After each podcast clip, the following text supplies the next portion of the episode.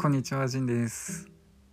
国民年金に切り替わってから4ヶ月経ちまして、ペルーに行ったりしてたので、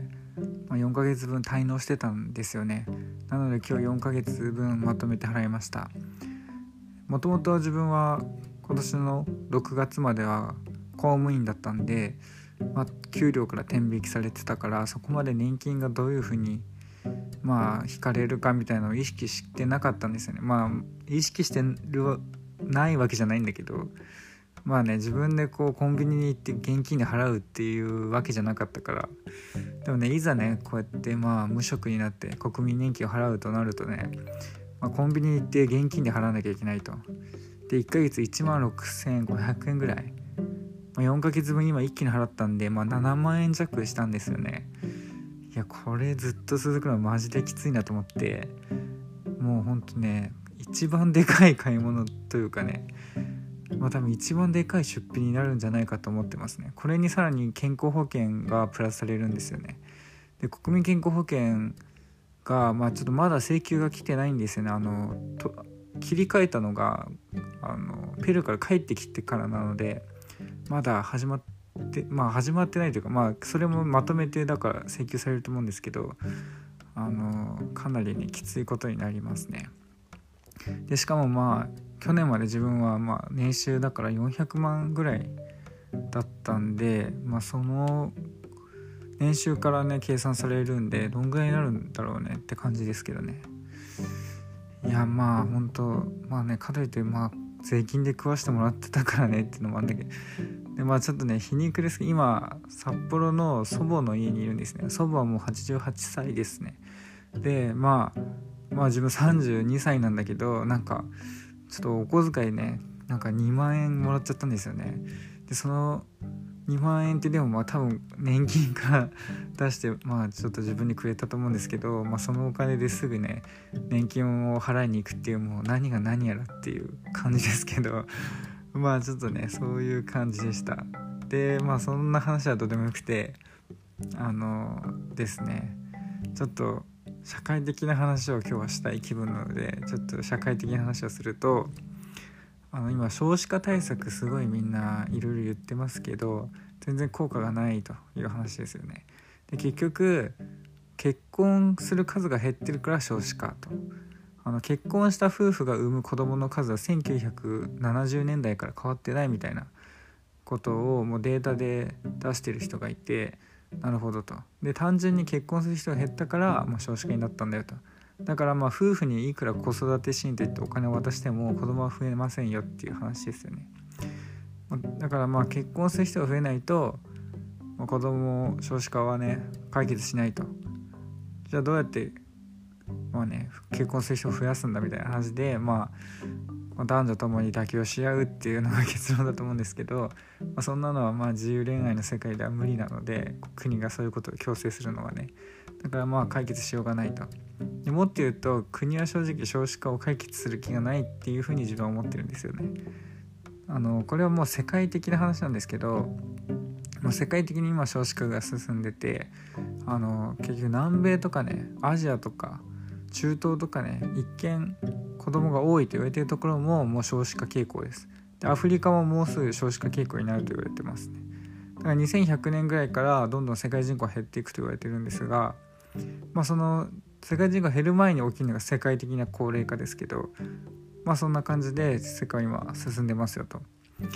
でそもそも先進国のその学者とかねエリート階級の人たちって、まあ、そのずっと人口爆発を懸念してて人口が増えることを悪だと言ってたんですよね。気づいたらまあね自分の国のことになるとね少子化はまずいとか言い始めるんだけど世界的な話をすると人類のまあね数が多すぎてね地球環境がもう耐えられないということで、まあ、減らしたいっていうのが、まあ、もう正直ずっと一貫してそのエリート階級が言ってることなんですよね。でその方法として特に女子のね高学歴化っていうのを進めてきてますよね。あの女子があの高学歴化するとまあ少子化に反転するっていうのがもうデータで出てるんですね。だからどんどんね世界にその女子を大学まで行かせようみたいな女子に教育を施そうっていう風に推し進めてて、まあ、結果的にそれは人権とかねまあそういう男女平等みたいな近代的な思想の普及にもつながるし、まあ、人口も減って一石二鳥みたいな感じなんですよね。まあ、だからエリート集団って別に悪のねその黒幕みたいな感じじゃなくてあくまでね人権も普及させたいし子供も減らしたいと。どちらかというと子供を減らしたいっていうのが本音だと思うけど、まあ、なぜかというとねもうすぐこのそのね不老技術みたいのが完成すると言われてるんですよね。いわば、まあ、再生医療というか iPS 細胞みたいなやつがどんどん発達してもうすぐその年を取らない人間を作る、まあ、人間を作るというかね状態にすることが可能になるだろうと実際 Google のねまあ Google はアルファベットって会社ですけどかなりその不老技術のね研究に投資してるんですよね。でまあ要はもう金持ちたちはねもう今いるマジの世界的なガチの金持ちたちとかエリート階級っていうのはもしかしたら自分たちが生きてる間に不老技術を手に入れることができるかもしれなくて彼らはその手術をま受けるでしょうと、まあ、めちゃくちゃ高額めちゃくちゃお金がかかるからエリート階級しかできませんよね。でそうするともう彼らは不老になると。でそうすると彼らに何が必要かっていうとまあそのちゃんと地球がクリーンであること地球環境がちゃんと自分たちが生きられるように継続してくれることなんですよね。だからまあ庶民にこれ以上地球を汚してほしくないっていうのが本音なところですよね。だからまあ、何て言うんだろうこの SDGs とかねずっと言ってるけど、まあ、とにかく地球環境を汚さないでくれと。自分たちの未来があるんだと、まあ、彼らのね世代がねそのフロ技術を手に入れられなくても彼らの子供の世代はねおそらくもうフロ技術を手に入れるだろうと。だからまあねその庶民が、まあ、なるべくもう二酸化炭素を排出するなと汚染物質を排出するなっていうのが彼らの願いですね。だからなんだろうね。例えば今回のリモートワークの普及とかね。なんだろう。まなんかこのメタバースとかねそういう架空世界みたいな仮想現実みたいなやつを普及させたがっていうのは結局その庶民がもう飛行機に乗って世界中旅したり物理的にねこう出勤のために車毎日乗るみたいな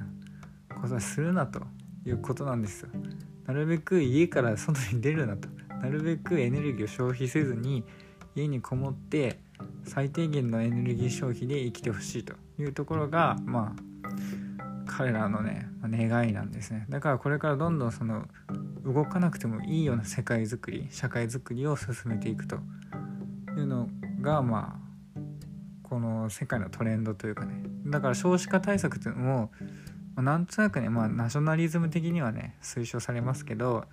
まあ、実際はね、まあ、国家の中枢にいる人たちは、まあ、エリート階級なんで、まあ、本気でね少子化対策しようって気持ちはないですよと、ま、ただもちろんねまだ国ってものがかなり強い、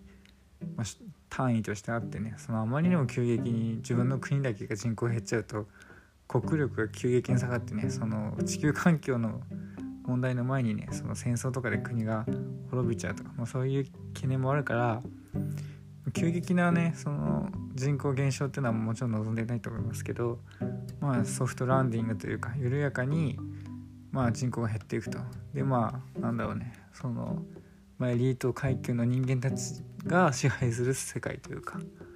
まあそういう二分化されていくというかね国対国というよりね、まあ、もっとそのエリートと庶民みたいな。でエリートはもう、まあ、ちょっと種を超越してるというか、まあ、不老技術をね施されたりねまあ知能面でもだいぶねもう違う次元になっていくんじゃないかと。でねその一回彼らが技術を独占したらその技術が庶民にね普及することはもうないと思いますしまあもう分岐してしまうだろうと、まあ、これは全部ユーバルのハロリが言ってることだけどまあそうなんじゃないかと、まあ、彼も結局世界の中枢のブレインなわけだからね。まあ、ということで、まあ、少子化対策っていうのはスルスル言って絶対しないよっていう話ですね。だからなんかこんな子供たちこんななんか老人ばっかのせい老人のための政治で子供たちは全然なんか投資されてないとかねお金を使われてないとかそれは当たり前でね国は別にこれ以上子供増えてほしくないからねまあそんな感じなんですよねっていうことでまあ今日はね、まあ、年金の話から、まあ、なぜ私たちは年金をこれだけ取られてねで子供たちは全然その税金が使われず子育てとか子供たちの教育とかにはお金が回されず老人にばっかお金が行くのか。というのは、まあ、回り回って言うとねこういう思想の一個のまあ発露というか一個の形なんですよね。だからまあもうなるべくね若者たちの生活をね豊かにしたり子供がいっぱい生まれたりねあと若者たちがいっぱい消費活動とかそのどんどん移動してどんどんエネルギーを消費するみたいな。